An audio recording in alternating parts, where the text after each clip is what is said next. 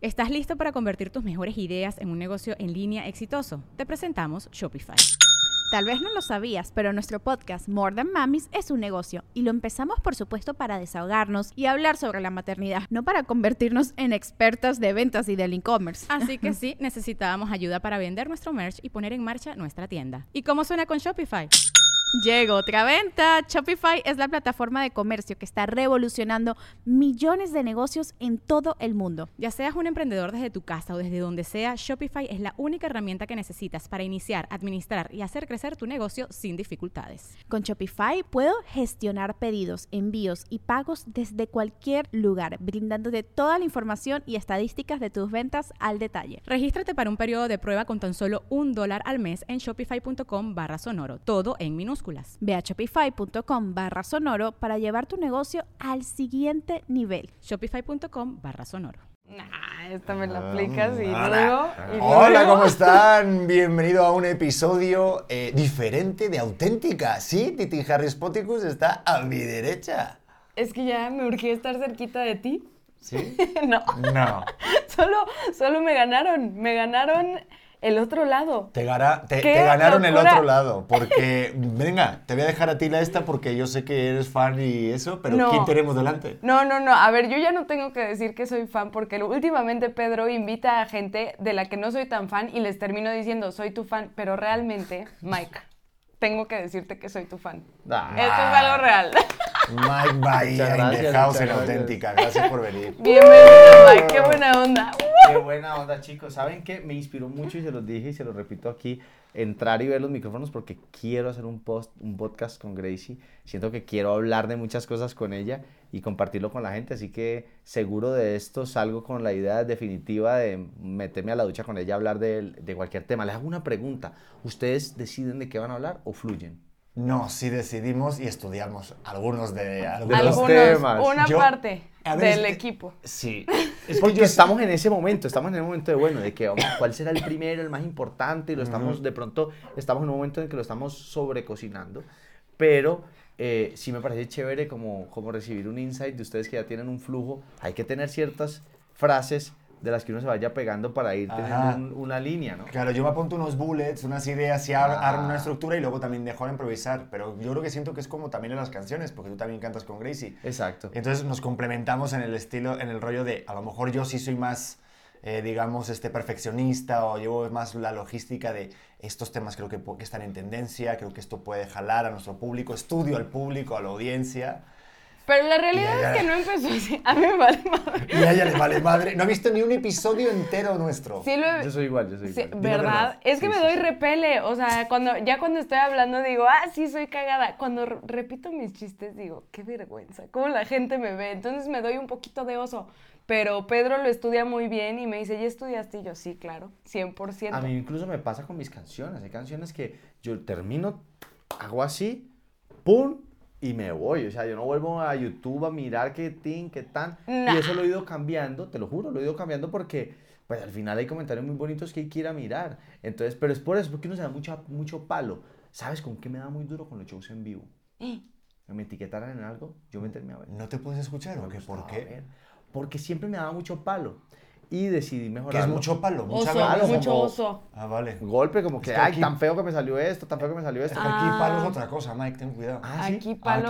¿Cómo, ¿Cómo, se llamaría el, el, el concepto de. Como repele. Como repele. y el palo aquí es. Palo, palito, pues lo palo. Que, lo que haces para tener hijos, ¿sabes? ok, bueno, pues, pues en esos momentos me funcionó el palo. Y lo que no haces, y lo que no haces cuando ya tienes hijos. bueno, y hablando, hablando de hijos, ¿cómo les va a ustedes con los hijos? Creo que estamos en el mismo momento. Es Porque que... a los dos nos, nos, funcionó el palo. Sí, a los dos tuvimos ahí, pues, salud. Ahí, me, da, ganas como de brindar con mi querido Mike. En plan, lo conseguimos. Pues es que está, está fuerte. O sea, ¿con qué? ¿Cómo nos va respecto no, al con la conciencia de qué tipo de hijos tenemos nosotros en la historia de la humanidad.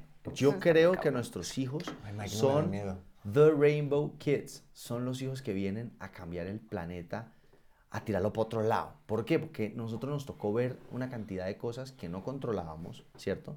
Pero que al final adquirimos un poder en el camino gigante con todo este tema digital y con esta autonomía que tenemos y que casi que nosotros somos pequeñas células que le aportamos al mundo, ¿cierto? Llámese país, mundo, lo que sea, las fronteras no existen. ¿Sí me hago entender? Entonces a nosotros nos va a tocar unos hijos que vienen con una conciencia mayor de que las fronteras no existen. Y nosotros los estamos sembrando con mucho amor. Además que no hay muchos hijos. Ahorita hijos son poquitos. Son poquitos los que toman la decisión de meterse en ese camino. Entonces, sí creo que esta generación que viene es la generación que va a cambiar. Y creo que está por ahí, hay varios documentos, por eso te digo lo de los Rainbow Kids. Existe, es un concepto que existe. Entonces, no sé si ustedes son conscientes que tienen de pronto un pequeño Cristóbal Colón o un, ¿me entienden? Ahí. un Hernán Cortés. Un Hernán Cortés. qué gusto me está dando esta conversación. Sí, te lo digo. O sea, la No. conciencia que Sí, tenemos no, no. nosotros tiene que ser cada día mayor porque nosotros no podemos permitir que los problemas que traemos de nuestros padres, Uf. porque es que son cosas que son piedritas que van sumando y uno cree que son de uno, reacciones que uno tiene cuando algo no te gustó, tan, eso no es tuyo, eso lo trajiste, tienes que soltarlo para que tu hijo no lo cargue, porque eso no se lo enseñas. Como, ay, me voy a sentar como el podcast, escribo. No, de repente él te está mirando y te sacaste un moco y lo pegaste en la pared y él no le puso cuidado al podcast, pero le puso cuidado al moco que sacaste y pegaste en la pared. ¿Sí Claro. entender? Sí. Totalmente. Ahorita, justo ayer me estaba acordando de, de una señora que un día me fui, a, me fui a un programa con Pedro y una señora me vio embarazada y me dice, ¿qué vas a tener? Y yo, un niño. Ay, qué bueno que vas a tener un niño, porque así, si embaraza a alguien, pues no se tiene que hacer responsable. Esa fue la justificación de qué bueno porque que vas a tener un niño. Me le quedé viendo y yo, Pedro, quiero irme. Aparte, hormona de embarazo, na- o sea, yo iba a golpear a esta Sí, mujer, sí, ¿no? sí, sí, sí. Y yo me quedé pensando, y dije, qué pinche que ese sea él, qué bueno que vas a tener un niño. Y yo en algún momento se lo dije a Pedro, a mí me da más gusto que voy a tener un niño porque voy a ser la primera generación a la que yo voy a ser responsable de educar, que un no es un no. O sea que, güey, no quieres este, llevar la peda al extremo, güey, no lo hagas, no vas a tener una presión social. Esta madre va a ser nada más una herramienta, un aliado, no va a ser tu identidad. Yo, o sea, es lo que quiero educar a mi hijo y por eso está cool tener un niño, no porque puede embarazar a alguien. No, y ¿sabes qué? Despertar su no conciencia. Despertar su conciencia, eso es lo que tenemos que hacer nosotros. Sí. Eh, no sé si a ustedes les pasa, pero en algún momento reciente en estos meses, que mi hijo eh, en unos días está cumpliendo siete meses, entendí que yo tenía que cogerlo como una esponja, irlo mojando de diferentes aguas, de tinto, de agua lluvia, de incluso un poquito de agüita sucia, porque pues la vida tiene de todo un poco. Entonces estimulándolo, estimulándolo. Entonces lo llevo al, afuera al jardín, lo monto en la patineta, me siento y le toco piano, le llegan un poco de gente a la casa, lo pongo ahí al lado para que el man reciba todos esos estímulos. Si me hago entender? Y después de que yo le dé todas esas herramientas, pretendo abrirle su conciencia y, y que mi diálogo con él sea ese. A partir de, venga, es que yo no soy perfecto, tu mamá tampoco, todos estamos en el mismo nivel, pero yo tengo una conciencia mayor, he vivido más días en el mundo. Entonces yo voy a tratar de que te voy a pasar esa conciencia, que seas consciente de las posibilidades infinitas que tiene tu vida. Entonces, ¿quién quieres ser? Eso lo decides tú, no yo ni tu mamá. Claro. Oye, pero me estás haciendo sentir que soy un mal padre. Yo le pongo las tortugas ninja, juego al FIFA con él. Pero eh, es que eso es lo que hay que hacer, estimularlo. Sí, sí. Con lo que te estimuló a vos, centella. Y le hago pedorretas de la, de la, de la panza y ya está. O sea, pero, joder, ¿Sabes qué le pasa al mío? ¿Qué estoy haciendo con mi hijo, por favor? Ve, no se ríe de lo mismo dos veces. ¿Usted ha ¿Qué? visto que ella sube unas cosas que... "Guau, guau, guau, guau"? Ajá. Volvemos a hacer ese mismo chiste al otro día y ya no es chistoso. Ah, sí, también con nosotros que, que se cansa. Yo Se estoy un cansa. rato, hacemos una bromita. Tenemos ahorita el chiste de ahorita de que está de moda en nuestra casa es, yo agarro al bebé y la mamá se acerca y corre así como si fuera un moped. Ay, ña, ña, ña, ña. Y, hace- y- y aparte se caga la risa con Es esa carcajada que, que es una adicción para nosotros, que es que lo apuramos hasta... Y ahí llega un momento que ya hace... Dice ya. "Ah", y ya se estira y hace... "Ah", y ya no quiere. Ya no o sea, quiere. sí, se- sí tiene un nivel de frustración, se, se ve el... rápido. umbral Hay- que ser creativos. Es que Sí. está muy cabrón cómo empiezan a asomar su personalidad. O sea, como que al principio yo decía, güey, pues es un bebé, o sea, todos son como estímulos o reflejos, que sonría o así. Y ahorita veo que es medio cabrón mi hijo. Y está, está de huevo, o sea, como... Salió la madre. Obviamente, ay, salió a los dos. Yo decía, no, imagínate que nos sale un hijo serio, ¿sabes? Que no se ría. O, o a ti, que, te salga un hijo que no le guste la música. ¿Qué, qué vas a hacer, Mike? Lo que pa- sea, lo que toque. Si a él le gusta el fútbol, pues fútbol, jugamos fútbol. Yo aprenderé, no soy bueno, pero... Y le- Pero ahí le estás estimulando con el pianito. Ah, no, si- ¿cómo así? Yo no te re- gusta la música, pero mira, Pero- mira esto, esto lo tocaba Mozart. Yo accidentalmente le regué Hace de cuenta que la música es un chocolate, entonces le regué chocolates por su camino. Es que, y, pero no quiero ser el man, aparte que entiendo por decir, estamos muy metidos con el deporte. Nuestro gimnasio está abajo de nuestra habitación, entonces casi que baja, o sea, no podemos saltar el tema del deporte. Entonces llevamos unos meses que estamos estrenando casa y viviendo muy juicios con el deporte. Y digo, no quiero que, mi, y mi hijo está comelón, comelón, o sea, él es comelón. Yo ya me vi que eh, él y mi suegra van a ser con pinches, porque aparte yo pongo dietas en la casa. Yo pongo dietas en la casa, entonces eh, ahorita estamos en la keto. Entonces tengo todo el mundo en la keto con el ayuno intermitente. La nana ha bajado 14 kilos. No, ma- Es no otra vas a matar a la persona. nana. Está, pero está feliz, se Ah, toma bueno. fotos en todas partes. Bueno, bueno. entonces, eh, eh, La nana sien- muerta de hambre. no, yo no quiero que mi hijo empiece como que, uy, qué pereza este régimen de mi papá de hacer deporte, no sé qué, que mi hijo de pronto sea un gordito buena gente. Pues es relajado. O entonces yo voy a hacer deporte al lado de él, pero no decir, ¿quieres hacer eso? Nunca. Voy a tocar guitarra, no decir, ¿quieres tocar? Tampoco. Si él me pide, le voy a pasar. ¿Me hago entender? Me voy a controlar. O sea, voy a tratar de, de, de generarle, uy, mira qué rico, estoy montando freelance skates. ¡Woo! Pero no decir, ¿quieres montar? No. Él me pide, le voy a enseñar. Voy a dejar que él me vaya diciendo, porque es que en algún momento de la vida, uno de los pianistas que yo más admiraba en mi vida era un amigo, Alejandro, del colegio, tocaba unas piezas, la mamá hacía tinto con las amigas todos los jueves y los viernes a tal hora, y esa era la hora que él estudiaba. Entonces el hombre se sentaba con piezas de 15 minutos que él iba tirando la hoja para un lado. Ran, era un pianista y la mamá tomando con las ti, ti, ti, ti, ti, ti, ti, ti no sé qué. Estamos hablando del colegio, yo tenía 15, 14 años. Hoy me lo volví a encontrar, yo con la banda, yo, me encontré a Leo, de, hey, vamos a tocar. Yo no volví a tocar nunca. Claro. Y yo le digo, ¿qué? Arce, yo me desconecté, nunca en la vida volví a tocar, nunca, nunca. Y yo dije, ¿qué es esto? ¿Cómo es posible? Entonces, siento que eso puede llegar a ser un error de push too hard al personaje. Él tiene que ser el que le dé la gana. En todo, en su inclinación sexual, en su inclinación eh, personal, profesional. Papi, ¿qué quiere ser? Ah, de pronto, si está por un lado del fútbol, lo que te dije, yo no sé de fútbol, pero le metemos, papi, hágale, enséñeme usted, dígame quién es el jugador bacano para yo mirarlo. Y yo tengo mi criterio, usted el suyo, vamos para adelante, ¿sí me entiende? Sí, porque como que inconscientemente tenemos aprendido de que el papá es el que le enseña al hijo. Pero yo creo que ahorita en donde estamos parados, el niño es el que te enseña a ti. Claro. Yo ahorita, no sé si a ti te ha pasado, este, mi mujer lo sabe, yo he llegado a pedir perdón a mi padre. Yo le escribí por WhatsApp, pasó una cosa que es nuestra experiencia más fatídica que hemos tenido como papás, que se nos enfermó el bebé y tuvimos que ir a un hospital y bueno, no te hago mucho el cuento largo, pero sí fue algo Grave. Difícil. que, que nos tocó, difícil de vivir y de como papá estar cagado de miedo por dentro, pero sí sacar la, la esta de, oye, pues todo está bien, tienes que Vamos. adoptar ese papel de, De adulto. de adulto, cabrón. Y, y, y me acuerdo que digo, oye, pues yo siempre me quejaba y decía, oye, pues yo igual no hice estas cosas con mi papá. Mi papá no me dio esto o lo otro. Pero sí lo que sí me dio es que yo sabía que si estaba mi papá, todo Iba a estar bien. Claro. Todo está seguro. Y eso es una cosa que es, un, es una ganancia que mucha gente no ha tenido. Entonces yo digo, papá, oye, ahorita me acabo de dar cuenta qué difícil es esto. Y mi padre no ha tenido el papá que yo he tenido. O sea, es otra generación lo que decimos. Entonces digo, wow, ¿no? Qué, qué puto viaje y qué también qué, qué facilidad, porque también contigo, digo, eso es una cosa, digo ya, este, para terminar esta idea, es de, estoy con la mujer también, o sea, tengo un hijo con la mujer adecuada. O sea, con la mujer, la mejor, y te lo digo de verdad y lo sabes, es la mejor mamá que puede tener mi bebé. O sea, eso lo tengo clarísimo. Porque todo lo que vaya a pasar con el bebé, yo sé que va a ser como una libertad. Lo que tú decías, si quiere mañana llamarse Pepita Martínez, cambiarse de sexo, ser trans, ser drag queen, ser gay, ser eh, no binario, lo que le valga. Digo, ya me pondré yo a estudiar qué coño es eso, porque a veces se me va de la Es que mano. sí, Exacto. justo. Pero lo que quiero es que él sea feliz, ¿verdad? Que sea libre. Es que es justo, y Pedro me lo dijo, es que Sí. normalmente lo vemos como, como que te- le tenemos que enseñar. Y no, si yo me doy chance de que él me enseñe, entonces estoy más abierto a absolutamente todo. Y creo que nosotros tuvimos un poco menos, pero sí también esa libertad.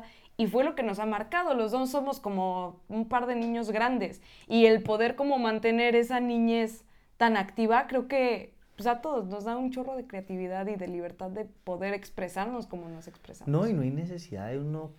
Es que la relación con el ego, pienso que es la que al final es la que determina este tipo de cosas, donde uno soy, soy, soy el papá, la mamá, o yo tengo que.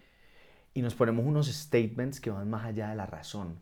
Y ahí es donde viene el problema, porque de repente no sé ¿qué tengo que hacer? Pero igual tengo que mostrar una figura fuerte.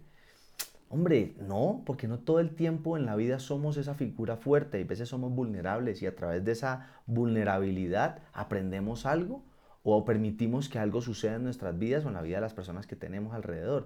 Entonces creo que eso es lo que hay que mostrarle a, a nuestros hijos, despertar la conciencia de que somos seres humanos, de que nos equivocamos, pero también tenemos la posibilidad de corregir esos errores y que si no los corregimos se vuelve una enfermedad crónica y que nos acostumbramos a esas enfermedades crónicas como que, ay, yo estoy, no, eso se me inflama la encía siempre y yo y sigo tomando café con cigarrillo. No, espérate que te está haciendo daño. O sea, vamos a despertar la conciencia en absolutamente todos los niveles. Que él sea capaz de decirme, papá, qué feo esto que hiciste. pasaste por el frente de las, del vecino y no le bajaste el vidrio y lo saludaste por estar mirando tu celular. Por decir una cosa así. No, no, hijo, estoy muy ocupado podría uno responder así. Claro. Pero espérate, detengo el... ¿Sí me entiendes? Como no me ha pasado, pero si quiero el día que me suceda recordar esta conversación y decir, tengo que parar el carro y decirle, hijo, tienes toda la razón. Sí. Ven, vamos a echar reversa y saludamos al vecino, ¿te parece? Ráquete. Hey, vecino, ¿me entiendes? Siento que lo que están diciendo ustedes es absolutamente sabio para uno poder ser amigo de su hijo. Claro. Y no ser el profesor regañón de, del colegio que el hijo es como que, ay, no, qué pereza, ahí viene este señor, guarden los chicles. Sí. ¿Sí me entiendes? No. Claro. Más bien como que, llegó, llegó mi papá. Hey, papá, con chicles. Aquí tengo. ¿Sí me entendés? Y yo, no, hijo, pucha, chicle aquí. No, no, papi. Pero pásamelo, guardo y ya me lo como ahorita que salga. Listo, chao. ¿Me entendés? Como que, no sé, como que buscar ese... Hay que ser creativos. enseñar con amor, enseñar lo que ni siquiera sabemos. Eso está cabrón. A mí yo tengo muchas ganas de, de esos momentos. Ya lo, ya lo he hablado aquí. De, incluso espero el primer insulto de mi hijo. O sea, que me dijo, le diga una tomar por culo. Dale, pues bobo. No, te la chingada. Nosotros tenemos, tenemos uno pegado que es bobo. ¿Qué es, es que hágale pues bobo, bobo como bobo. Bobo. Bobo, bobo sí. Ah, bobo. Entonces, pues como que no sé, uno está así afuera esperando en el carro y nada, que se hágale pues bobo. Mm. o, que, o que tu hijo te diga, va, es que menuda mondá, papá. La mondá. La, ey, pero ¿sabes qué? Me encanta esa palabra colombiana. Yo quiero que mi hijo crezca en una isla llamada Bonaire. No sé si lo voy a lograr. Joder, menudo giro pegó esto, ¿vale? Sí, sí, sí, de repente voy a ir a dejarlo a una isla. Imagínate, pero con él, a irnos para allá, cuando ah. tenga tres años. Porque quiero que aprenda cinco idiomas. Pero en una isla. no, Mike, o sea, empezaste, no le voy a imponer a aprender nada y ahorita va a aprender 18 idiomas. Por el entorno. Pero Mike, porque todos sus amigos van a saber. Entonces les explico. No, pero espera un momento que me estás dejando muy mal. Yo como mucho lo quiero llevar a Cuernavaca. No, pero, o sea, te cuento tú lo quieres llevar a una isla y yo con llevarlo a Querétaro con mis suegros ya me siento contento. ¿Qué es lo que pasa? O sea, ¿qué está pasando aquí? ¿Qué estamos haciendo con nuestro hijo? No, ¿qué es lo que pasa? Que yo cómo le explico a mi hijo.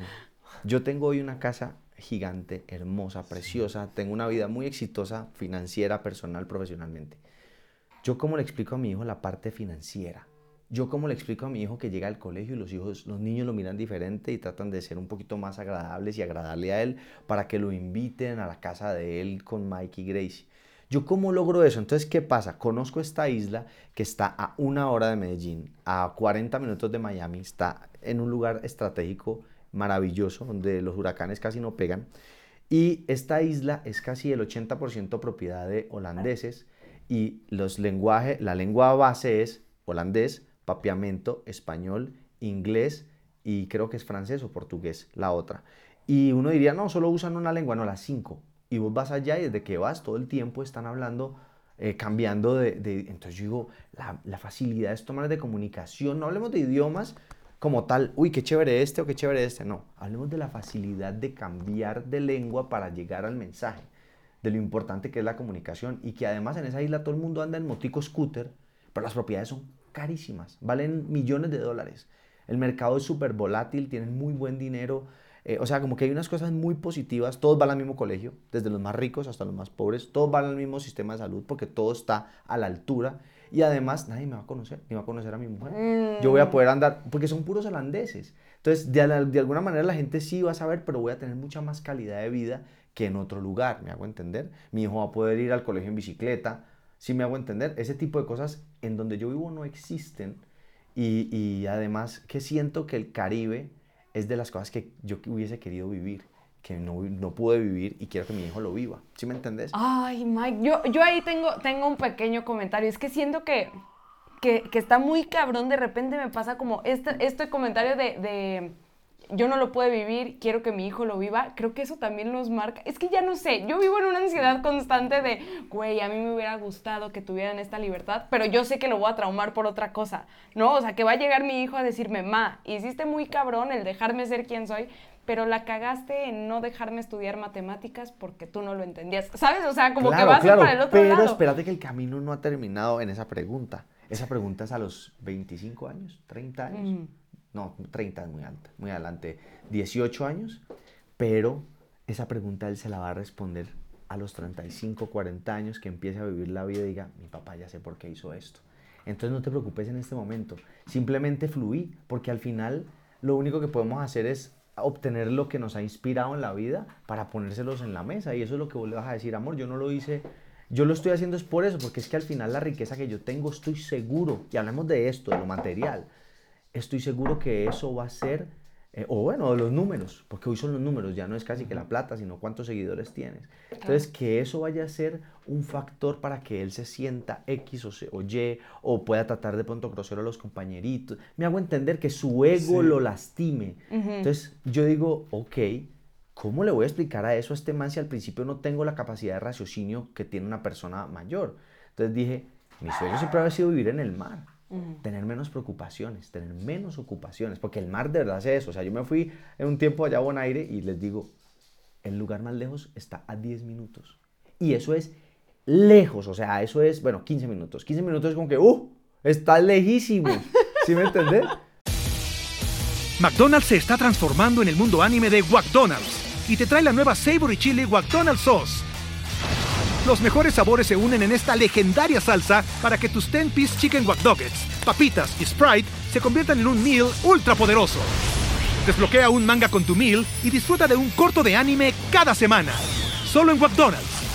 ba baba go! En McDonald's participantes por tiempo limitado hasta agotar existencias. Porque todo el mundo ya voy, todo el mundo llega tarde a todo, porque es que posiblemente todo el mundo se pone un compromiso al día. Entonces también es eso, es un lugar con una civilización muy desarrollada para unas cosas, pero que hay mucha calidad de vida.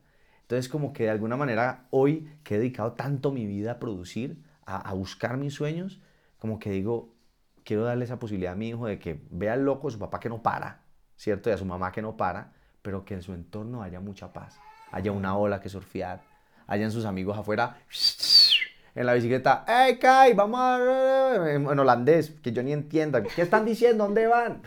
Papá, no molestes. ¿Sí me entendés? Estamos hablando de otras Estamos cosas. hablando de otras cosas, de chicas ya, o de chicos, no sé, whatever. Es que está muy cabrón. Es que yo siento que también si luego con 30 años dices, a ver, papá, ¿cómo me hiciste eso? ¿Cómo me llevaste a una isla? Estás cabrón, eres una mierda de padre, me hiciste aprender cinco idiomas, ya no te quiero. ¿no? O sea, no es me lo imagino, sí. digo. Eh, No, pero, no, no. Pero sí, pero yo siento que sí, siempre, a ver, como padre la vas a cagar. O sea, o como madre. Vamos a cagarla en alguna parte.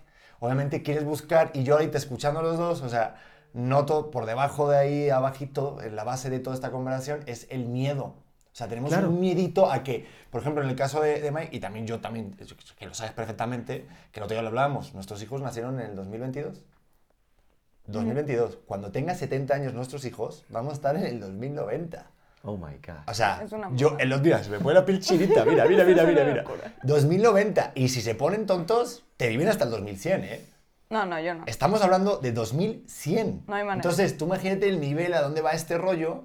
Que si ya estamos en el TikTok, que si en el, en el- en el Telegram, ahorita este, o la- las redes sociales, que si el short, que si el todo. O sea, a, a esta velocidad a la que vamos, imagínate cuando tenga 20, 30 años, qué tipo de personas, o sea, hacia dónde va lo que tú dices, el sentimiento de identidad o de recompensa de lo que es uno. Porque claro, ahorita somos lo que, lo que vendemos. Pero a ustedes no les pasa que sienten que el mundo evoluciona, cada vez hay más redes sociales, cada vez hay más Sí. oportunidades, estrategias, lo que quieran llamar. O sea, el mundo se mueve, está en movimiento constantemente. Pero hay una sola cosa, y ayer lo hablaba con Dani, Dani Ocean en el estudio, hay una sola cosa que no se mueve y es el amor. El amor de en familia, el amor real, honesto, está en el mismo lugar. No, no, es lo mismo. O sea, en el, desde los 60 el pase amor, toda esta época tal, es el mismo amor si hablamos desde el fondo de qué es el amor. Eso es lo mismo. Eso no cambia. Sigue, sigue, sigue, sigue, sigue. Las tradiciones, eh, eh, eh, tratar al otro con, con, amor, ser mejor yo, todo este tipo de cosas que te edifican como persona de una manera tan profunda, no evolucionan ni nada. Son las mismas de los ancestros, de, ¿cierto? Me hago entender, o sea, la familia, el sentimiento de la familia. No, yo, yo solo, solo pienso como en esa parte, sí estoy 100% de acuerdo, solo que ahorita veo que estamos en una sociedad en donde ese amor cada vez trae más maquillaje y está muy cabrón, porque encontrar esa parte, o sea... Es que le quieren llamar al amor a, a cosas... Que no son. Que no son amor. Claro, que pero, son ego. pero lo queremos encontrar inmediatamente, además. O sea, esta parte a mí sí me preocupa de decir, somos una generación que estamos acostumbrados, ¿quieres un pedacito de información? Tienes toda la información aquí. O sea, y es, es todo inmediato. ¿Quieres tener una pareja? Pues nada más un clic y... ¿Quieres ser cantante? ¿Quieres grabar mañana y tener ya número uno en Spotify? ¿Sí me hago entender? Entonces, el otro día vi un video que ponía, eh, wait, ¿viste que el, el, del CapCut, el de una aplicación para poder editar clips y tal? Salía un güey diciendo, eh, en este video de 24 segundos te voy a explicar lo que hace 10 años me tardaba eh, 3 meses. A ver, vamos a ver el puto viaje. O sea, ahorita es todo rápido, todo es... Estos clips, por ejemplo, yo sí tengo una estructura y es verdad, en los tres primeros segundos capta la atención de la persona que lo está viendo. Hay truquitos para como ampliar, dar zoom. O sea, hay estímulos que ya es todo rápido, rápido. En la música, por ejemplo, el otro día vi una entrevista de Sting que decía que ya no hay puentes musicales, o hay menos. Y en los 90 los puentes musicales eran una terapia para refrescar y volver a entrar en el coro. Roxanne. Sí, sí, sí, sí. Bueno, para la gente que esté joven, Sting, Police. O sea, es que, claro, hay gente que cuando sabe No, es si no saben, quítenle. no, váyanse a la mierda. Váyanse a otro. No los necesitamos. No son nuestros clientes. no, pero sí, y es cierto, digo, ahorita lo estaba pensando y digo, es verdad, cada vez cambia más Claro, hay, hay otro tipo de estímulo, también te adaptas obviamente al oído del, del, del, oyente ahorita, ¿no? o sea, de la gente que, cada vez le gusta más otro rollo. Pero es pues, verdad, vamos cambiando, va todo rápido, todo rápido. A nosotros se nos hizo normal escuchar contenido explícito en las en todas partes. En las plataformas, uno prende una nueva serie, ¡pum! Contenido explícito, ¡pum! ¡pum! ¡pum! Por todas partes. Ojo que sí la comunicación sí, sí, sí, varió, se amplió un montón. Entonces uno sí tiene que cambiar de alguna manera o ampliar su conciencia porque yo no quiero que mi hijo me vea hablar de eso o que se, se, toque un tema y yo, apaguen. No, pues al final, ¿qué voy a hacer? Tengo que tratar de canalizar, pero el mundo que él le toca hoy, yo no se lo voy a, a volver una burbuja y a tratar de, pues, ¿qué, ¿qué están haciendo? Pues están teniendo relaciones sexuales, hijo. Claro. ¿Ya? ¿Qué es eso? Eh, eso es un cigarrillo, eso es una cerveza, eso es un bareto, ¿sí? Pues, ¿qué vamos a hacer? O sea, pues no va a estar en ese contexto, pero si sucede, no voy a, a, pegar ese brinco porque es que ese es el brinco que él va, me va a mirar. Acuérdense que ellos lo miran a uno mucho. Si, papá, ¿por qué reaccionó así? Está, ah, esto es prohibido, ok. Lo quiero más. ¿Qué pasa? No, tengo curiosidad. Curioso, ya, inmediatamente hay un universo que no conozco. Una pregunta que se le generó al man y el man la tiene que resolver. Entonces ahí es donde yo digo, bueno. ¿En qué nos Yo espero que en mi casa así, ¿no? Están así sentadas y mira, eso es cocaína, hijo, eso es sativa. No confundas con híbrida, ¿eh? Haz caso a tu padre. Esa es índica, cuesta un poco menos, pero bueno, es para dormir. No, no, pero. Hay que explicarle las cosas a nuestro hijo, tengo que educarlo. O sea, sí siento que son muchísimos estímulos tan fáciles de conseguir, perdón que regrese al punto, que te distraen de todo lo demás. O sea, que, que real se vuelve un, güey, pues aquí tienes todas las herramientas que puedes tener. Eh, alrededor tienes un chingo de estímulos. Estas mamás que no les ponen, o sea, que no dejan que sus hijos tengan contacto con pantallas hasta los dos años. Yo digo, ¿cómo? Cuando lo tengan, cuando lo tengan, vamos a ese loco, va a ser como el azúcar para un niño. Sí, sí, sí, Y, y, como que ahorita mi intención en este, en esta etapa de mamá primeriza es no quiero juzgar el tipo de maternidad de absolutamente nadie. Las mamás que lo hacen saben por qué y estoy cool también con eso. Pero yo digo, mi hijo prefiero que lo tenga como herramienta, que sepa, oye, ma, tengo que buscar esto, que lo sepa usar, que sepa usar una computadora, que sepa para qué es la televisión, pero que no eso sea como el dios de su vida que nunca puede ver y cuando lo puede ver es por una recompensa, ¿no? No, yo creo que eso lo que va a generar es que crean, crean un hijo para un mundo que no existe. Claro. Y ahí es donde es muy delicado porque la mamá no va a poder controlar esos estímulos de por vida. Y en algún momento eso va a colapsar si me hago entender, en algún momento mm. ella no va a poder sostener el agua que está tratando de sostener y el mundo la va a atropellar y él va a irse detrás de ese mundo. Puede pasar que no pase nada, como puede pasar que él se deje llevar y le pase algo que no es lo que está esperando su familia. Pero al final, no sé, pienso que es la responsabilidad de cada papá, porque nada está bien y nada está mal. Eso. Pienso que lo, importante es hacerlo con conciencia de lo que estamos haciendo, eso no perderlo, porque la monotonía y, la rutina nos hacen entrar en, entrar en como en, en, zombie mood, y hay veces incluso entre nosotros somos, no somos conscientes de, de que no estoy cargando un, un yugo ni estoy viviendo una vida difícil porque decidí, no, soy un tipo afortunado, que tengo un hogar. Yo llego a mi casa y huele como esta casa, que huele a casa, huele a casita, ¿cierto? Se siente uno safe, se ve que hay una toalla eh, limpia, una cama tendida. Si me hago entender, te dolió algo y alguien te va a venir a sumar una cremita. Me hago entender. Y eso, eso es es la madriguera de una familia y eso no lo tiene cualquiera. Vos mismo lo estás diciendo. Incluso yo no lo tuve hasta que me fui a mi casa. En mi casa, pues mis papás se separaron ta, y ya no había puerto para llegar. Un puerto como el que yo creo hoy con mi familia, al que incluso le tengo un lugar a mis papás. En algún momento ellos van a tener que llegar a mi puerto y ahí tienen su, su enganchecito con su coso para su agua, para conectar su barco el tiempo que quieran estar ahí es su casa, ¿sí me entiendes? Qué bonito, ¿no? Yo, yo hace poquito se lo dije, que ella huele a hogar, o sea, ella huele a mi hogar. No, ahorita no, me huele a ahorita no me huele a De repente huele tres días seguidos a hogar. Eh, tres días a hogar. Ah, hemos llegado a tres días a, hogar y ahogado. Eh, pero ambos dos también, ¿eh? O sea, también. Pero me gusta también. Pero no les pasa que sienten paz un domingo, uno de esos días que miran al cielo, que está lloviendo, se toman su café como que hasta paz con este café, por mucha adolescencia que yo tuviera y felicidad en algún momento de mi vida, esta paz que yo siento en ese momento yo no estoy felicísimo. A ver, tú me conoces, Mike, que nos conocimos hace ya unos años, hace cuatro, y, jamás pensé que podía estar en esta... Bueno, sí me lo imaginé, pero luego un momento en mi vida en los que sí casi cuelgo ya las botas y, o sea, ya me iba a retirar del amor y dije, esto no es para mí, ¿sabes? O sea, esto no. Es que voy, voy a sexual, punto, ya. me corto todo, chao. Pensaba cortármela así como los toreros. Y no, guardarla. Ponerlo en la sala y decir. Y el 31, colgármelo. Exacto. Y me lo pasé bien, ¿eh? O sea, poner del 86 al 2014, pues estuvo chido.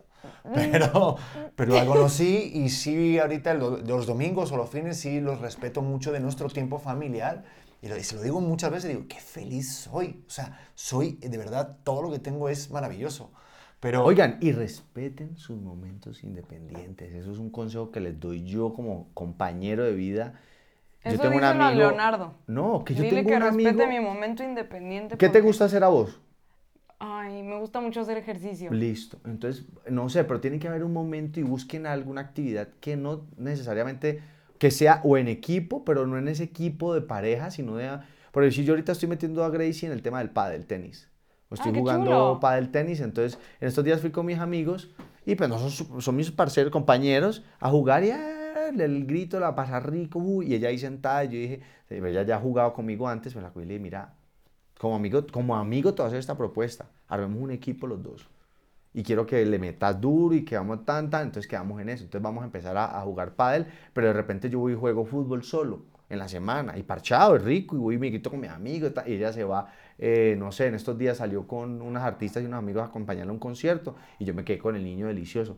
Eso es una chimba, ¿me entendés? Porque es que nosotros no podemos dejar de ser el que éramos antes tampoco.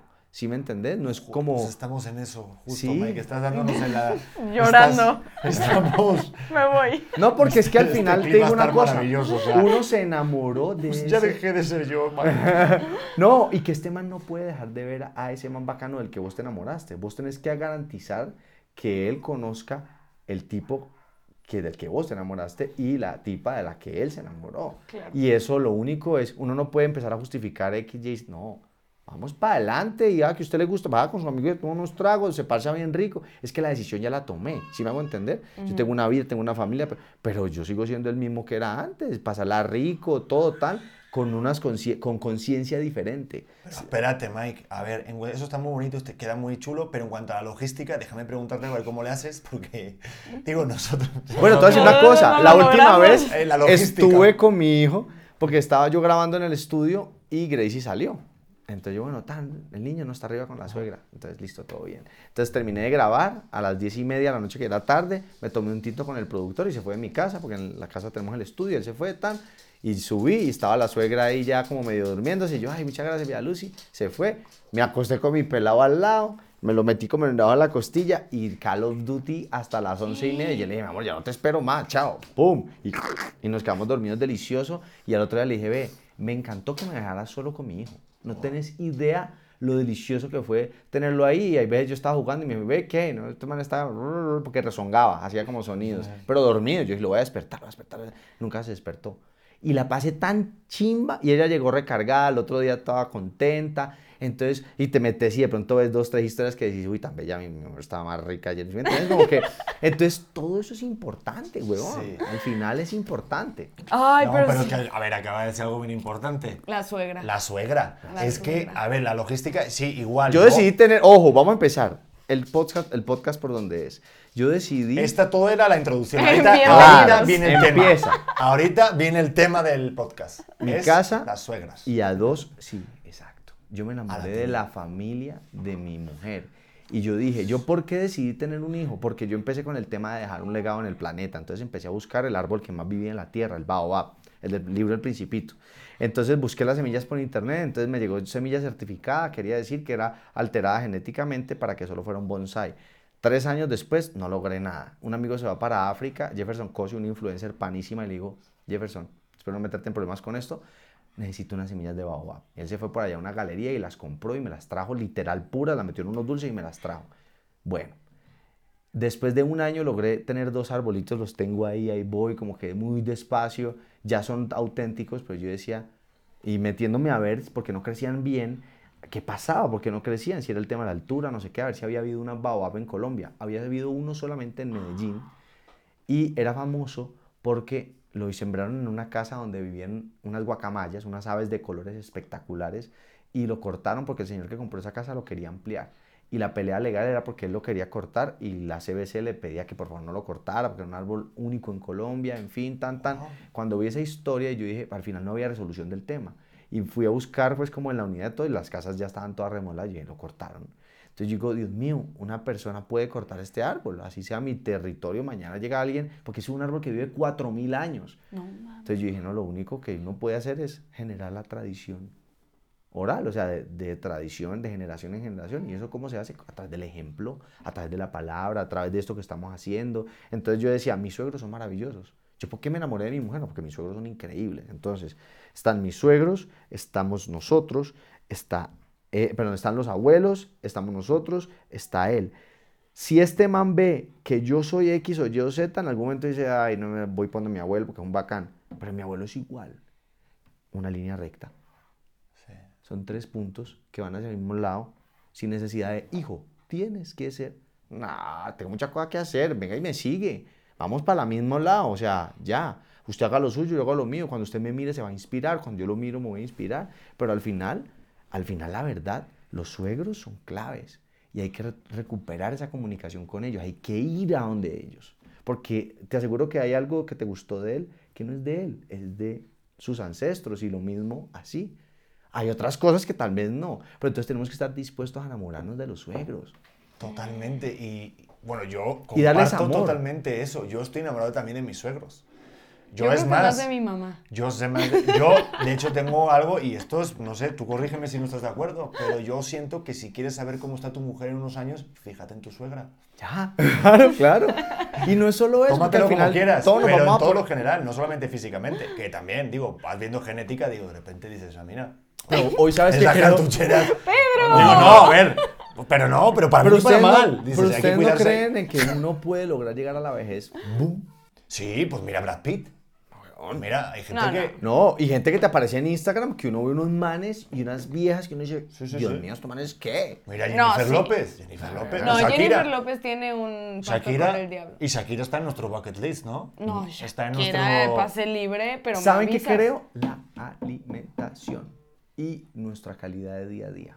Eso dicen los A mí me encanta cuando hablan Eso así. dicen los keto. la gente que es está en dieta keto, todos dicen la alimentación La es lo que- enfermedad moderna se llama la resistencia a la insulina. Y esto no estoy hablándolo, o sea, lo que les voy a hablar de aquí en adelante con respecto a la nutrición no me lo estoy inventando, he sido medio freak, he investigado un montón. Y la enfermedad moderna, nuestros padres, ustedes pueden ir a la enfermedad de sus padres y a los suyos, y me dicen, ay, casi, casi todo lo mismo, la pastica la presión, el losartán, no sé qué, qué pena ver que no vayan a, a vetar las farmacéuticas, pero me da pena con ustedes, al final pues estamos comiendo como una mierda, entonces no podemos pretender tener una super moto, una super Harley Davidson, que es la moto producida en línea con más historia en el mundo, con una calidad increíble, y echarle basura al aceite, echarle piedras y pretender que ese motor nos va a durar lo que debería durar.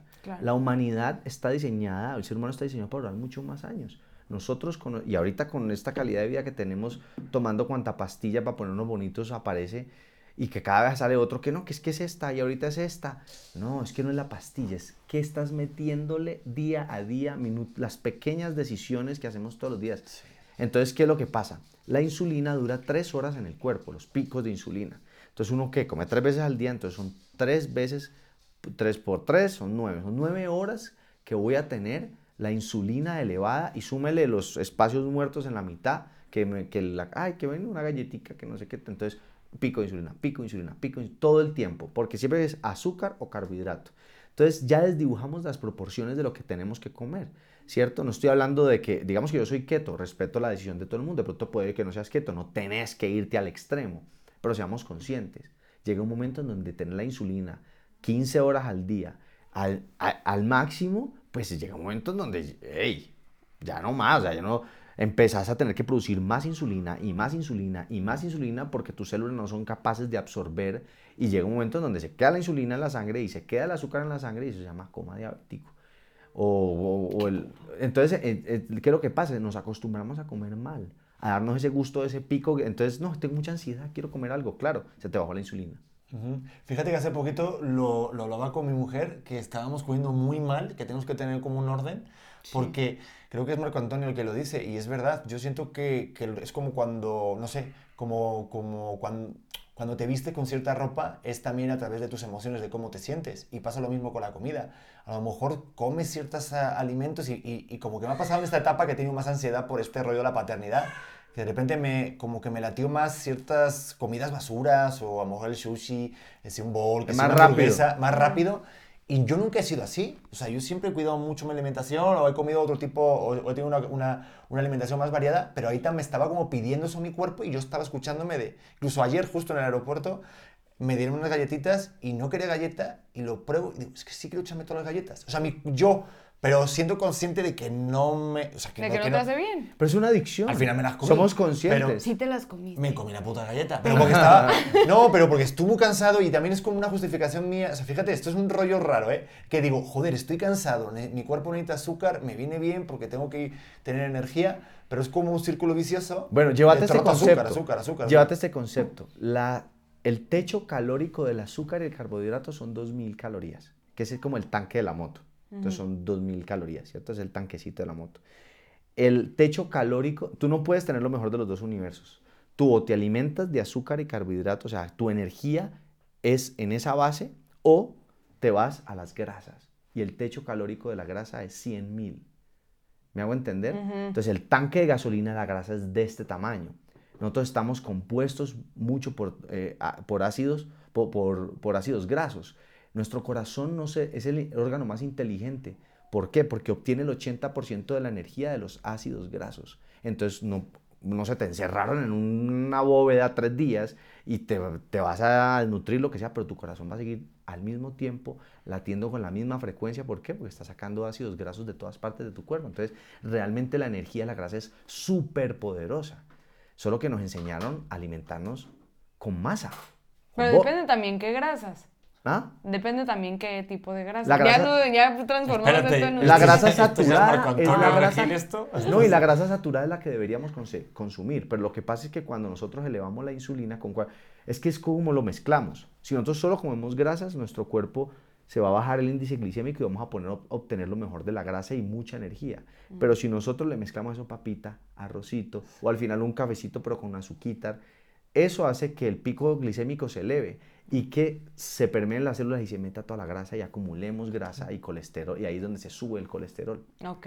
Entonces, si me entendés, como que de alguna manera uno tiene que, y eso es, esa es la, la, regla básica que he aprendido en este último tiempo que se ve complicado, pero es más bien una regla básica y he logrado transformar por lo menos en estos seis, No, te siete ves meses. súper bien, te ves Me delgadito. siento súper bien. Pero te pasó, Mike, que, que cuando fuiste papá, y esto también con Gracie, por ejemplo, el rollo del cambio físico. Claro, yo ¿Cómo así. llevaste tú eso como papá? Porque sí fue un tema nosotros cuando... bueno, Sigue Ella es coach, sigue siendo... No, te ves deliciosa, Eres no manches, estás deliciosa.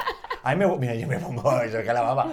A mí me pone más ahorita que antes. A mí. que antes a mí me gusta que haya Es que las mujeres, se ponen, las mujeres se ponen más hermosas después de ser. Uf. no, me parece a mí. Es una. Maravilloso. Es una Sí, percepción. creo. Ahí te entiendo a Leo con el rato que se queda ahí con la No lactancia. sé, es un, tema, es un tema hormonal. Es un tema hormonal. Siento Pero ¿cómo llevaste se tú ese rollo? Que, de- que, que también le pasó a Gracie, que es, hay una crisis ahí. Yo ¿no? dejé de entrenar también. Entonces empecé Sí, para los lados, me salieron los ladrillitos aquí a los lados. También. cabrón. Y yo tengo unos videos, de hecho, que dentro de poquito, pues que llegue como un punto donde me sienta tranquilo de mostrar el proceso, que se vea mucho el cambio.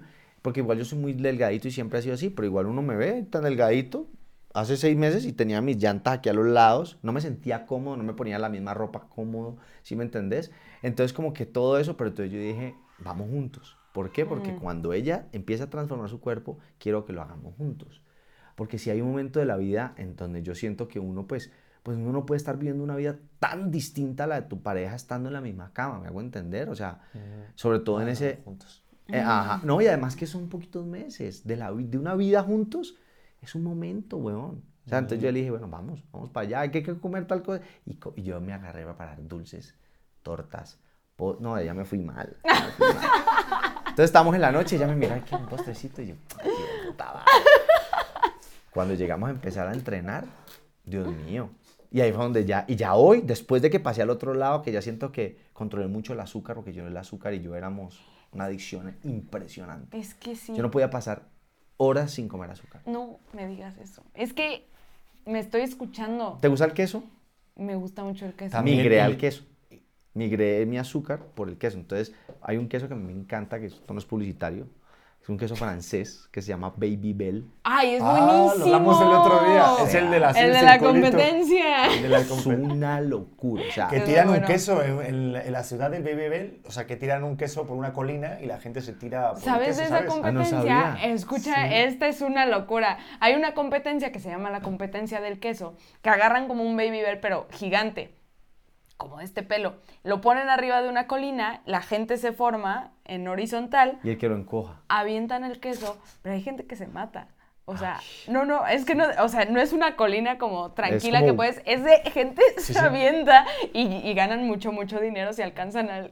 Y- Bueno, y, y no es gente deportista, es que a lo Ah, mejor tu tía ya la- lo y probaron. tu suegra y tu abuelo y se O sea- tiran ahí. Es que los videos son súper famosos porque... Como el a- de ese tronco gigante que tiran y ese Anda. tronco los atropella. y- Anda, es algo así, o sea, es una pendejada de la- del mismo... Que uno dice, que uno para el video, uno para el video y dice, mamá, ese man se mató. Ese man se mató, estoy seguro que se mató. El cuello, ay. Ve aterriza de Sí, cabeza, sí, sí, sí. así, así. Bueno, 100%. ese queso a mí me salvó de alguna manera porque yo era de los que siempre tenía que ir a picar algo. Y ahorita lo trasladé al yogur griego con chocolate amargo. Entonces cojo yogur griego, hay uno de una marca que le echan un poquito de gelatina, entonces tiene una textura bien rica, bien bacana, homogénea, blanca, así como esos yogures nocivos, bueno, ese. Entonces le, le, le- le rayo chocolate amargo eh, y le rayo unas rodajitas de coco eh, deshidratado. Ustedes no saben la delicia. Y eso tiene un índice glicémico muy bajito, entonces ahí me doy un Ese es tu gustico. postrecito. Ese es mi postrecito. O el, el que les decía, ah, pero eso sí, el domingo hago postre. Entonces lo hago con dulce de dátil, por ejemplo, que el dátil tiene un índice glicémico súper bajo. Y es del, yo no sé cómo no cocinan con dátil. Es buenísimo. A mí me encanta el dátil, lo que pasa es que no, que no lo compramos. Sí, bueno, Cojan durante el embarazo se me antoja un chorro de los dátiles. Cojan el- las nueces brasileras, las tuestan en la air fryer, las muelen, cogen eh, el dátil, le quitan la pepa, lo echan a hervir un poquito con agua, lo vuelven el melado, mezclen esas dos cosas y eso se vuelve como una galleta de nuez deliciosa y con Jamás. cafecito y ya. Jamás pensé que, que iba a venir Bye Bye a, A a echarnos aquí recetas. este, recetas de, de- de- de- Keto. para Que cocinar tengo unas keto. recetas que no sigo porque los aburro. Pues yo yo con el keto estoy pasado. Es Oye. que te vamos a recomendar unas pizzas que llegan aquí, que son keto, que son lo mejor que nos ha pasado. las almuerzos las today. Sí. es- Pero bueno, les voy a decir una cosa. Si ustedes hacen keto y su mente y su cuerpo y su energía no se transforma, me llaman. Pero eso sí, no lo vayan a hacer mal hecho. Porque sí tengo el ejemplo de un pana que lo hizo mal hecho Y les da en el hígado. ¿Qué es lo que pasa? Que tú logras verte diferente y empiezas a portarte mal. ¿Cierto? Porque uno sí logra verse diferente. Uno empieza a verse, uno empieza a bajar de peso y a verse tanto. Pero hay gente que tiene unos niveles como que ya, ah, yo ya estoy bien. Entonces empiezan a mezclar una cosa con la otra. Entonces quieren tener lo mejor del mundo del keto con muchas grasas, pero se toman la Coca-Colita cero. Pero se toman el no sé qué, el postrecito. Pero se toman el heladito. Entonces, todos los días, todos los días, todos los, y no se dan cuenta y empiezan a subir el colesterol, el colesterol, el colesterol. Y eso va calladito. Y llegan a un punto en donde el doctor te dice, mira, vos tenés 38 años y te va a dar un infarto. Claro, entonces voy donde mi amigo, le reviso el mercado, esa dieta y le reviso lo que come. Y yo le digo, no, ay, pero es que eso dice no, low fat. No, es que no es low fat, es la conciencia de qué te estás comiendo. No vayas al marketing, anda al producto raíz. Cocinalo en tu casa, entendelo y después hacelo pero no sin conciencia. Y empieza uno a entrar como en una dinámica en donde, uy, qué chévere, está. Entonces, un quemadorcito, un qué tal. Y vuelta a mirar, tienen una salud pésima porque no entendieron el concepto. Entonces, vuelvo y digo, yo apenas estoy empezando, pero me hace mucho sentido lo que he aprendido este tiempo. No, y a mí sí me, como que me llama la atención y sí me gustaría como probar. Pero sí tienes razón como que el rollo de que a lo mejor ves alguna cosa natural y dices, ah, el jugo verde, el jugo naranja. Yo siempre me pregunto, ¿pero es natural? Pues puro Porque los naranja. que son puros de estos así, este de fábrica están llenos de azúcar. Sí. O sea, están llenos del pum. Pero ¿qué es azúcar? Es fructosa. O Entonces, fructosa, ¿sabes que qué pasa? peor. Que en el keto entendés que no puedes comer frutas. Y si vas a comer frutas, tenés que ser consciente de buscar una fruta. Por decir, yo voy a entrenar y cojo una fresa. La pico un poquitico para subir un piquito glicémico para aprovecharlo para la, la energía. ¿sí me Claro. Antes de. Pero una fresa es tu buena. pre-workout. Una fresa con yogur griego y Ah, mantequilla de almendras o de marañón, con Ok. coco rallado. De este, déjame preguntar a mi mujer, ¿cuál es tu workout? ¿Cuál es el otro Mi día? pre-workout. Tu índice glucémico, ¿cuál fue el otro día? La cena. ¿Cuál? decir, El soufflé de chocolate. Joder, puto Háganse de chocolate. No, no, no, no. Es que un Yo ya reprobé, No, o sea, no. yo... Es que el postre, o sea, mi, mi mujer pasa algo, que ella elige el menú y está eligiendo el primer plato pensando ya en el postre. Es que yo ni siquiera termino de, de llenarme con la comida, o sea, pido menos de lo que normalmente me llenaría porque sé que tengo que pedir el postre. Es que el postre Yo me hace muy feliz, Mike. ¿Han ido a Cuerno? Sí. ¿Y han probado ¿Qué? el postre de ¿Cuál? ahí?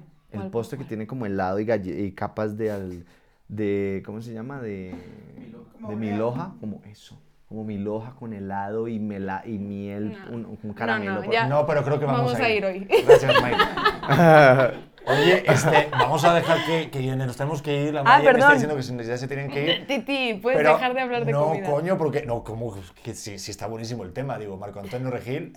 nos la pelas. Aquí también hablamos de esto. No. Claro, aparte que nos, que, nos, que nos invitó a su podcast y todo, y ya pronto vamos a ir para allá también. Sí, Y sí, él va a sí. venir aquí. Sí, sí, Pero vamos a hablar un rato del sencillo, ¿no? Hacemos la promoción porque te tienes que ir. Est- Estás hoy. el- Hoy tienes un lío, ¿no? Hoy tienes un día complicado. Hoy tengo un para- día complicado eh, porque Dani me ha invitado a sus conciertos eh, y bueno, he, he decidido venirme para acá y aprovechar el tiempo. Tengo un par de medios a los que tenemos que enamorar.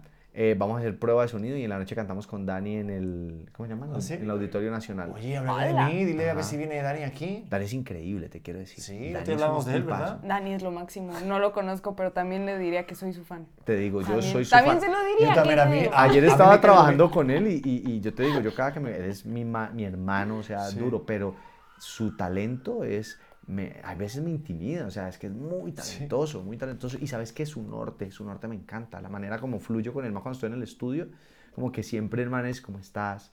¿Cómo te sientes hoy? ¿Qué quieres decir? ¿Qué quieres...? O sea, es muy como muy honesto, profundo. es súper honesto. Es que justo el otro día hablábamos porque salió en un programa de, de España que se llama La Resistencia y le decía que entre todos así siento que él hace está en otro mood, ¿sabes? No sé si, o sea, es que vamos, que se nota rara, o sea, claramente en sus letras, en su estilo de música, que todo pega además y tiene otra forma, otro mensaje, está en otra onda, tiene otra ola. Estamos clarísimos. Y, y joder, mira, aparte tú también estás en otra ola, yo siento, entonces yo creo que Bueno, y te voy a conectar, te voy a conectar la historia de, de Bonaire con Daniel.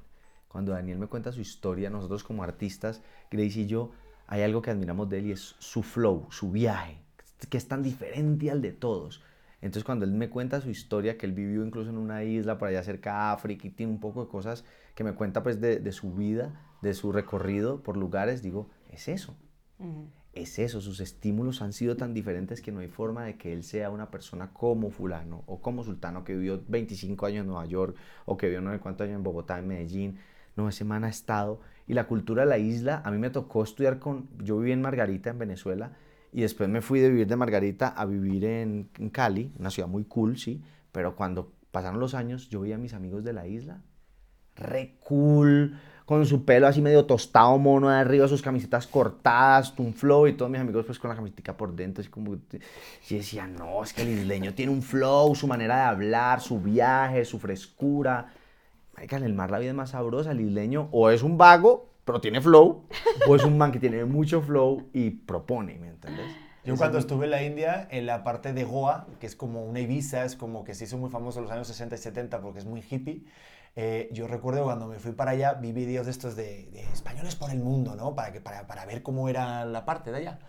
Y recuerdo que había una familia de españoles en Goa, que era una puta locura, y el papá de la familia decía, explicamos justo esto. Y ahorita que me estás diciendo lo de la isla, me transporta eso. Y a mí yo dije, me encantaría tener ese tipo de vida. Llevaba a sus hijos en la moto. La escuelita era una, un lugarcito pequeñito, pero vivían como entre la selva, porque Goa es como la playa, pero con selva y los toros son diferentes y todos iban... como Santa Marta. Sí, o igual, igual yo creo que era como Santa Marta. O sea, y super, todo súper hippie, te digo, nadie de marcas de jeans, de zapatos, todos con las mismas chanclas.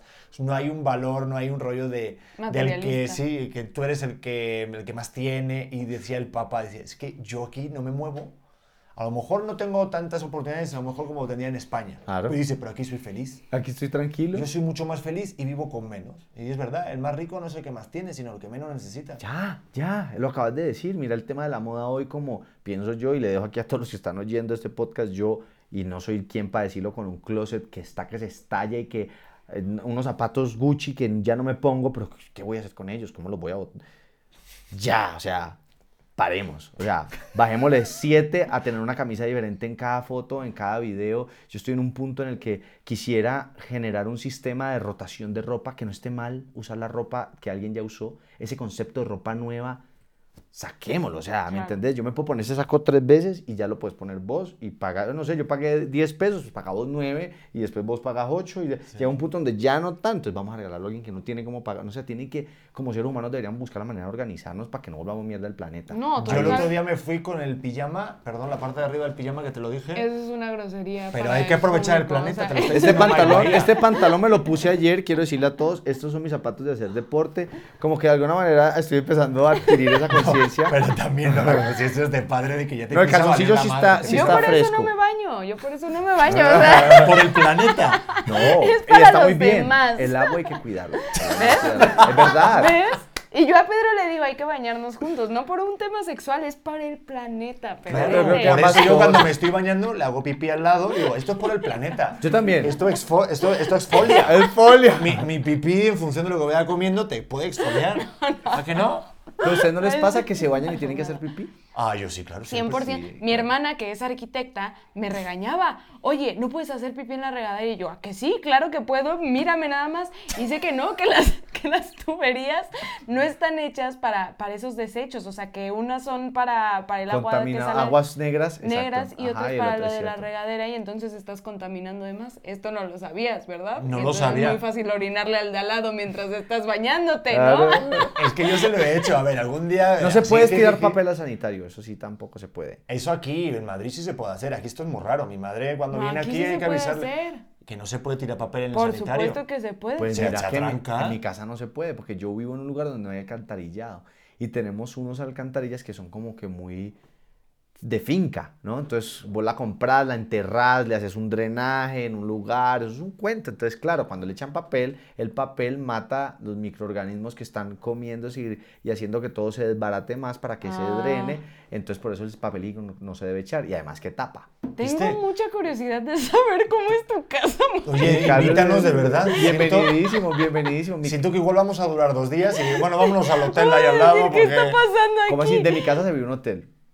Mi casa está muy bien ubicada, sí, está literal al lado del aeropuerto, a dos minutos del aeropuerto de Pero siento que es una vibra muy hippie, muy... muy relajado, ¿no? Oye, pues vamos un día. Vámonos. Bueno, Cada que quien tiene su invites también. espacio. Oye, me estoy invitando. No, claro, tú, tú me invitaste a mí solo. Ahorita ya somos tres. Bueno, tengo que tener el, tengo que tener el podcast listo para cuando ustedes vayan, para que les saquemos provecho a la visita, ¿ok? Vale, y lo hacemos ahí todos desnudos en la Desnudo, ducha. sí. En la piscina. En la piscina con el, con el agua aquí. otros. Con el agua aquí. Qué cosa más bizarra. Oye, venga, que nos tenemos que ir, que te tienes que ir. Eh, Mike, qué gustazo verte después de tanto tiempo. No, de verdad gusto. que sabes que desde que te conocí, mira que en baile hace cuatro años que me tocó conducir. Ajá. Y ahí nos conocimos, nos hicimos colegas con Gracie. Bueno, qué cosa, de verdad que me enamoré de los dos. Fue, fue un momento. A mí me encantaba que era siempre muy auténtico y no podías evitar ser el, el- el conductor acartonado que no habla de más. Me encantaba porque yo cuando, cuando se tenía un sentimiento y lo decía, él me decía dos, tres cosas muy polite. Yo decía, sí, él siente lo mismo que yo. Me está leyendo. Sí, sí, sí. Uña. Posiblemente puedo ser responsable de que yo haya estallado uno de esos días. Yo solo, yo solo tengo una petición. Una petición, sí, la tengo, Pedro. ¿Para qué me invitas si no quieres que haga peticiones? Nos puedes nada. decir, nos puedes decir, Mike Bahía. Mike Bahía. yeah. o, o el nuevo que es One Love. Y lo armonizo suena súper lindo, es como un solo amor. Todo es ¿Cómo? amor. One Love. One love. One Love. Así ¿Eh? lo met- dependiendo de la armonía que esté pues debajo. Es que siempre me pregunté cómo es el sello de los, re- o sea, de los reggaetoneros, los cantantes de, de música latina, si piensan el... Porque yo, ¿cómo sería? Pedro P. O sea, no sé. O sea, No, no, no. es que, es que sería Pedro P, ¿no? Porque esto es J Balvin. Ah, no, Pepe, Pepe. PPTV. No sé, o sea, no, no. No, no, no, no, podría ser un jingle simplemente como charlas con Pedro Prieto. No, ahí parece una, que vende "Oh, pollo". charlas con Pedro. Eso me gusta más. Y un cabezotico bien bacano, ¿sí me entiendes? Busca una canción que te guste y a esa canción le hace uno la melodía para que le cuadre y chao. Ahora, huevo. Claro One que sí. love. Tiembla Pitbull, Mr. Worldwide. ¡Chao! Mr. Worldwide. Pipi. ¿Cómo es el de Nicky Jam? Me encanta también mucho. N-I-Z. Ve, Pipi. Pipi, muy bien. Charlas con Pipi. Pipi. Pipi. suena como que está Como el pipi. pene. Exacto.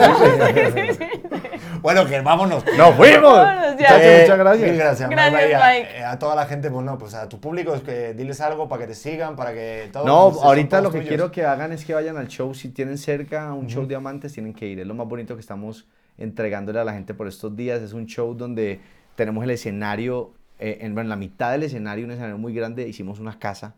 Hay una casa que es nuestra casa, la casa se abre, tiene una sala adentro, en el techo están los músicos. De verdad que es un show espectacular que habla de nuestra historia, lo que ha pasado hasta el momento en canciones. Y espero que por ahí los atropellemos con ese concierto aquí en México en algún momento del año. Así que se llama, se llama Amantes Kai. Sí, me acabo de acordar que es que ese era el tema del podcast, mi vida. Ay. Porque él tiene su gira con Gracie y es trabajar con su mujer y yo también de repente tengo ese trabajo y era Pero ese es el segundo. Puta o hoy era eh, Uf. eh, Ah, el vale, romper venga. el hielo, desatrasar el cuaderno, whatever. Vale. Siguiente podcast es Vale, Trabajar en pareja. Vale, ya no Qué podemos serios. fuerte. Sí, hay que poner orden porque si no. Hay que poner, Sí, es que se nos Vale, fue en el golpear la mesa, delivery. golpearla. Eso. Ya, listo. Eso Ah, le vale. puso el orden. Pues ya está, pues se llegaron al final de auténtico. Eh, mi vida, qué gustazo, te amo. Qué gusto, yo también a ti, Pedrete. Qué, de verdad, qué buena onda que hicimos esto. Pues nada, toda la banda que llegó al final, gracias por llegar a Auténtica. Si vieron algún comercial y llegaron hasta el final, saben que nos ayudan a pagar la colegiatura, los pañales y ahorita nuestra nueva dieta keto que vamos a empezar los dos. Así que Costosa dieta por- keto por- y queso Baby Bell. Exacto. Ah, pero no terminé. Era queso Baby Bell con chicharrón en air fryer. Y la grasa que bota, no la botes. Es con la que hay que cocinar. Joder, acaba de dar el No, clipsazo no. del episodio. El clip es ese, ¿vale? Así que si ya, ya escuchaste a Valle, si no haces la dieta bien, va, va, va, va Colesterol a te va a matar. Te va a matar, vas a morir. Nos vemos en el siguiente episodio. Dale a compartir y dale a calificar en Spotify que nos ayuda un chingo. Y gracias por llevarnos al número uno, la neta. Los quiero. Chao. ¿Estás listo para convertir tus mejores ideas en un negocio en línea exitoso? Te presentamos Shopify. Tal vez no lo sabías, pero nuestro podcast More Than Mamis es un negocio y lo empezamos por supuesto para desahogarnos y hablar sobre la maternidad, no para convertirnos en expertas de ventas y del e-commerce. Así que sí, necesitábamos ayuda para vender nuestro merch y poner en marcha nuestra tienda. ¿Y cómo suena con Shopify? Llegó otra venta. Shopify es la plataforma de comercio que está revolucionando millones de negocios en todo el mundo. Ya seas un emprendedor desde tu casa o desde donde sea, Shopify es la única herramienta que necesitas para iniciar, administrar y hacer crecer tu negocio sin dificultades. Con Shopify puedo gestionar pedidos, envíos y pagos desde cualquier lugar, brindándote toda la información y estadísticas de tus ventas al detalle. Regístrate para un periodo de prueba con tan solo un dólar al mes en shopify.com barra sonoro, todo en minúsculas. Ve a shopify.com barra sonoro para llevar tu negocio al siguiente nivel. Shopify.com barra sonoro.